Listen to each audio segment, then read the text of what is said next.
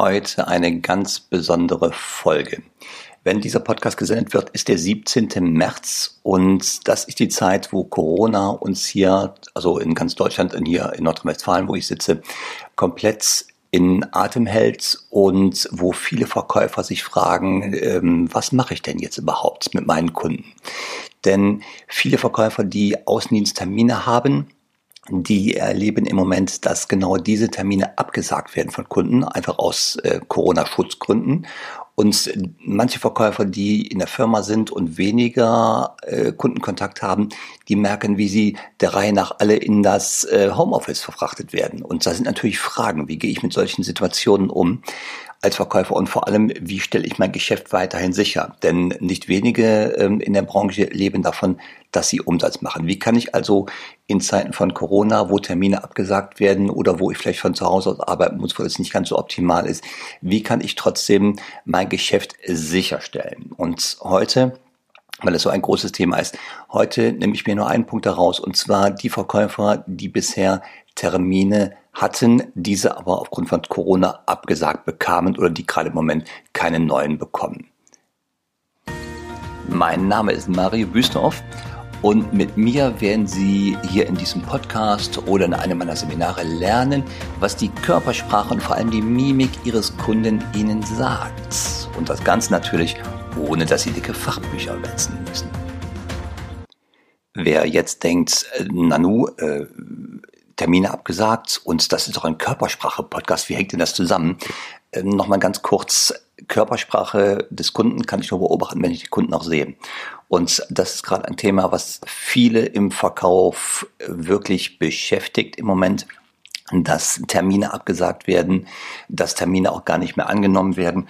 Und das ist natürlich äh, eine Situation, wo ich sie kurz aufgreife, weil ähm, mein Herz äh, liegt oder schlägt für die Verkäufer. Und wenn es irgendwie Hilfe gibt, die man geben kann, dann tue ich das. Und deswegen diese Folge heute mit dem Blick natürlich nach vorne. Was kann ich also tun, wenn der Kunde mir Termine absagt, die bereits bestanden haben oder die ich gar nicht äh, im Moment kriege, weil der Kunde sagt, nee, wir empfangen keine Gäste mehr.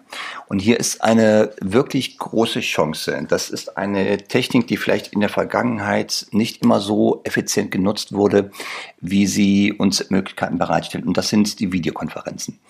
Das kennen wir aus den äh, USA, wo im Verkauf ganz häufig Videokonferenzen ganz am Anfang einer Geschäftsbeziehung stehen, weil man die weitere Reisetätigkeit nicht haben möchte. Und das könnten wir uns, wir könnten uns überlegen, was ist denn das Gute daran, was könnten wir uns davon hier übernehmen. Videokonferenzen bieten ja eine fantastische Möglichkeit, mit dem Kunden in Kontakt zu bleiben gerade jetzt in Zeiten, wo es schwierig wird, also in Kontakt zu bleiben, ohne reisen zu müssen, spart uns natürlich Zeit. Äh, ist jetzt nicht unser primärer Grund, aber äh, das kommt aus dem nebenher. Wir können den Kunden sehen und der kann uns sehen. Und der Kunde hat seinerseits die Möglichkeit, mit uns Gespräche zu führen, die aufgrund seiner Policy, das heißt, dass zum Beispiel keine Besucher gerade empfangen werden in diesen Zeiten, dass trotzdem diese Besuche, jetzt in Anführungsstrichen Besuche per Video, erlaubt sind. Und die sind ja komplett risikofrei, diese Besuche. Suche. Das heißt, wir haben hier eine Möglichkeit, am Ball zu bleiben mit dem Kunden. Und jetzt kommt noch ein anderer Punkt dazu. Wenn Sie es tun und Ihr Mitbewerber es nicht tut, dann sind Sie deutlich näher dran am Kunden als Ihr Mitbewerber. Und deswegen ähm, mein Vorschlag, nutzen Sie doch die Gelegenheit, machen Sie eine Chance draus. Nutzen Sie einfach die Zeit, die Sie haben, um mit dem Kunden die Gespräche per Video zu vereinbaren. Und zwar gibt es ja jetzt drei verschiedene Szenarien. Das eine sind äh, bestehende Termine, die eigentlich jetzt noch in der Zukunft geplant sind, die aber ähm, vom Kunden abgesagt wurden. Die könnten Sie jetzt aktiv noch auf äh, Besuch per Video umstellen. Dann gibt es die ähm, Termine, die jetzt überhaupt noch, die schon geplant sind und vom Kunden bereits abgesagt wurden in der Vergangenheit. Die könnten Sie auch auf Video umstellen. Und da gibt es die Möglichkeiten, die zukünftigen Besuche, die Sie überhaupt noch planen, wo der Kunde noch nichts von weiß, die könnten Sie auch direkt auf Video umstellen. Wenn Sie sich jetzt fragen, welches Videotool soll ich denn überhaupt benutzen? Es gibt da eine Reihe von wirklich fantastischen webbasierten Tools. Das wäre zum Beispiel ähm, Zoom fällt mir sofort ein, mir fällt ein Skype natürlich, mir fällt ein GoToMeeting. Das sind alles sehr, sehr professionelle Tools, wo Sie sich auf eine hohe Qualität verlassen können und wo Sie auch weil das halt webbasierte Tools sind, wo sie keine Technik brauchen, die sich jetzt auf dem Rechner installieren oder der Kunde muss nichts, äh, keine Programme installieren. Das sind einfache webbasierte Tools, die in der Durchführung in der Regel sehr einfach sind und sehr zuverlässig funktionieren. Das ist das Wichtige. Ich klemme hier unten in die Show Notes noch eine Liste rein mit Tools, die mir noch so einfallen und Sie können da mal gucken, welche Sie davon interessieren oder welche Ihnen zusagen.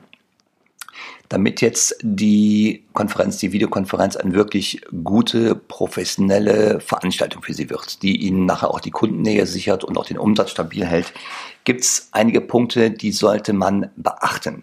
Das sind Punkte, die sind ähm, zum Teil allgemeingültig, die gelten für jedes Gespräch, aber auch videospezifische Punkte. Und wir müssen unterscheiden zwischen der Vorbereitung und der Durchführung. Und damit das wirklich für Sie ganz systematisch ein Erfolg wird, bekommen Sie hier eine 10-Punkte-Checkliste, die betrifft die Vorbereitung und die Durchführung. Und die Checkliste haben Sie nachher auch bei mir auf der Homepage zum Download. Also wer die als PDF möchte, bei mir auf der Homepage, das verlinke ich dann, ist die Liste dann auch zum Download zu finden und sichert Ihnen wirklich systematisch gute Ergebnisse, was die Vorbereitung und die Durchführung angeht. Schauen wir mal, was ist der erste Punkt? Der erste Punkt ist, machen Sie sich bitte klar, wie bei jedem normalen Gespräch auch, wer sind die Teilnehmer von Ihrer Seite? Sind Sie alleine da? in dem, ähm, in dem Video, in der Videokonferenz oder kommen da Kollegen mit hinzu, Experten oder einfach äh, höher wissende Kollegen oder haben Sie einen Auszubildenden mit dabei, der mithören soll? Ja, machen Sie sich klar, wer nimmt mit teil und sorgen Sie dafür, dass auch all die Leute nachher über den Ablauf der Videokonferenz gebrieft sind. Punkt zwei Machen Sie sich klar bitte im Vorfeld, wer sind die Teilnehmer auf Kundenseite? Ähm, das ist ziemlich doof, wenn Sie auf einmal eine Videokonferenz mit acht Leuten auf der Gegenseite haben, von der Sie vorher nichts wussten. Weil damit geht man anders um, als wenn es jemand alleine ist. Machen Sie sich bitte klar, wer das ist. Fragen Sie im Vorfeld, wenn es irgendwie möglich ist, die Mailadressen ab der Leute, natürlich die Namen der Leute, Vorname, Nachname und auch die Telefonnummer. Warum? Die Mailadresse benötigen Sie, um die Einladung zu schicken. Ja? Äh, die Einladung zur Videokonferenz. Die Telefonnummer würde ich als Dienstleistung erfragen, damit Sie die Teilnehmer auch äh, mit ihrer Telefonnummer in die Videokonferenz einwählen können. Manche Systeme bieten dort äh, an, dass Sie neben dem internen Audio, was der PC bietet, auch eine separate Telefoneinwahl haben. Und dafür würde ich die Telefonnummer direkt mit erfragen. Das hat zum Kunden hin. Er hat das natürlich einen Dienstleistungscharakter, dass Sie sich komplett um die Organisation kümmern. Intern für uns heißt das, wir stellen auf jeden Fall sicher, dass wir alle Einwahldaten der Beteiligten haben und damit auch technisch das System betreiben und ähm, alle Teilnehmer wirklich dort einwählen können. Punkt drei: Falls auf Kundenseite mehrere Teilnehmer dabei sind, klären Sie bitte im Vorfeld, ob diese in einen oder ob der Kunde einen Konferenzraum hat mit einem äh, System, einem Freisprechsystem, was ans Video angeschlossen ist. Das hat einfach den Vorteil, es gibt solche Freisprechgeräte von Polycom zum Beispiel, da können mehrere Personen aus unterschiedlichen Sitzpositionen gleich, also nacheinander natürlich, aber aus ihrer Position in ein Gerät reinreden und alle werden mit der gleichen Qualität übertragen. Das hat eine ganz andere Qualität, als wenn jemand sein Handy auf Lautsprechen stellt oder auf Freisprechen. Ne? Deswegen, wenn es irgendwie geht, sorgen Sie dafür, dass beim Kunden bei mehreren Teilnehmern die Technik äh, vor allem auf der Tonspur gut funktioniert. Dann der Punkt 4. Und jetzt ähm, hängt es davon ab, was Sie für ein System benutzen. Machen Sie sich bitte im Vorfeld damit vertraut, wie das System, was Sie jetzt ausgewählt haben, ob Zoom oder Skype oder GoToMeeting, wie das System funktioniert. Das ist ganz wichtig. Nachher für die Durchführung, damit Sie da ganz souverän wirken. Das müssen Sie in der Regel auch nur beim ersten Mal machen, wo Sie zum ersten Mal so eine Videokonferenz aufsetzen. Danach geht das in Fleisch und Blut über. Hm, schauen Sie sich bitte an die Einladung, die Sie verschicken an die Kunden, also diese Videoeinladung. Das ist in der Regel eine E-Mail, die beim Kunden ankommt. Wie sieht die aus? Wenn der Kunde Sie nämlich nachher fragt, wie wähle ich mich denn da ein, da können Sie ihm genau beschreiben, welcher Link wo in der E-Mail steht. Finden Sie bitte heraus, was sind Ihre technischen Moderatorfunktionen? Das heißt, wie stellen Sie Teilnehmer stumm, falls es mehr als ein Teilnehmer ist und das kommt äh, ab und zu mal zu so akustischen Rückkopplungen, diese Pfeiftöne. Das ist, wenn jemand äh, Lautsprecher und Mikrofon ganz dicht beieinander hat. Das haben Sie natürlich aus der Ferne nicht unter Kontrolle. Da können Sie aber für den Moment diese Person auf Stumm schalten und das äh, und alle störenden Geräusche sind weg. Ja. Dann äh, ist noch eine Frage, die sollen Sie klären. Wie können Sie spontan noch weitere Teilnehmer hinzufügen? Falls jetzt während der Videokonferenz äh, Redebedarf mit einer weiteren Person auftritt, finden Sie vorher heraus, wie Sie diese Person spontan dazu nehmen können. Das Ziel dabei ist es, bei diesen Vorbereitungen alle technischen Risiken so weit wie möglich zu minimieren. Und stellen Sie auch vorher einmal ganz kurz fest, wie lässt sich bei Ihrem eigenen System zum Beispiel der Lautsprecher runterregeln. Machen Sie sich mit allen Knöpfen vertraut, die so mit Audioqualität zu tun haben. Denn die Audioqualität entscheidet nachher mit darüber, wie gut eine Videokonferenz wahrgenommen wird, also wie die Qualität wahrgenommen wird. Dann sollten Sie Punkt 5 äh, beachten. Und zwar führen Sie bitte vorher, bevor Sie das mit dem Kunden machen, einmal mit einem Kollegen einen Testlauf durch, um alle Abläufe zu automatisieren, wenn sie auch noch so einfach sind, damit Sie dort Routine kriegen und Ihre Videokonferenzen nachher komplett souverän wirken. Dann Punkt 6. Achten Sie bitte unbedingt auf Stör- und Hintergrundgeräusche. Das ist ganz besonders wichtig für Menschen, die jetzt zum Beispiel im Homeoffice sitzen, wo ähm, sie am besten verhindern, dass auf einmal hinter ihnen jemand anfängt, Staub zu sorgen. Ja, sowas müssen Sie vorher klären. Achten Sie auf solche möglichen Störgeräusche, achten Sie auf Nebengeräusche. Wenn Sie also nebenan eine Baustelle haben und die fangen jeden Morgen um 9 Uhr mit der Presslüfter mal an, versuchen Sie es vorher von zwischen 8 und 9 zu machen. Also Stör- und Hintergrundgeräusche. Gucken Sie bitte, dass die soweit wie möglich eliminiert werden. Und wenn Sie im Büro sind, äh, dann machen Sie Zettel an die Tür, dass Sie gerade eine Videokonferenz haben. Dass nicht versehentlich irgendjemand gerade zur Türe reinplatzt und mitten in die Konferenz reinplatzt. Das wirkt sehr, sehr unsouverän. Dann ein anderer Punkt, Punkt 7. Bei der Konferenz sollten unbedingt Sie im Mittelpunkt stehen und nicht Ihr Büro. Das heißt, setzen Sie sich, wenn es irgendwie geht, vor eine weiße Wand oder vor eine einfarbige Wand, damit äh, nur Sie und natürlich auch Ihr Kollege, wenn er mit dabei sitzt, dass Sie im Büro sichtbar sind und bitte nicht Ihre Ordner und Ihre Grünpflanzen. Das wird den Kunden ablenken, ja? Noch ein Punkt, den ich wirklich in der Praxis erlebe, der ganz häufig fahrlässig missachtet wird. Ähm, Punkt 8 ist das. Achten Sie bitte darauf, dass Ihre Kamera, also bei Ihnen am System die Kamera, dass die nicht in die Sonne schaut.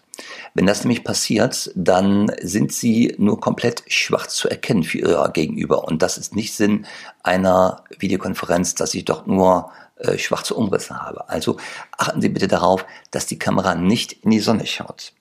Dann noch ein Punkt, auch aus der Praxis. Äh, da gibt es ganz oft ganz viele Schmunzeleien. Ähm, achten Sie bitte vorher darauf, dass Ihr Desktop auf dem Rechner aufgeräumt ist.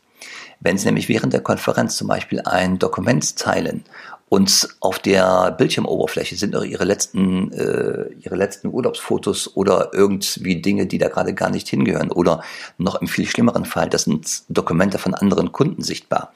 Ähm, das ist nicht professionell. Das sollten Sie bitte auf jeden Fall vorher klären. Räumen Sie Ihren Desktop komplett auf. Sie können sich auch einen Ordner auf dem Desktop einlegen, wo Sie alle äh, Dokumente nur vorübergehend reinschieben, bevor die Konferenz anfängt und danach wieder rausholen. Das geht auch.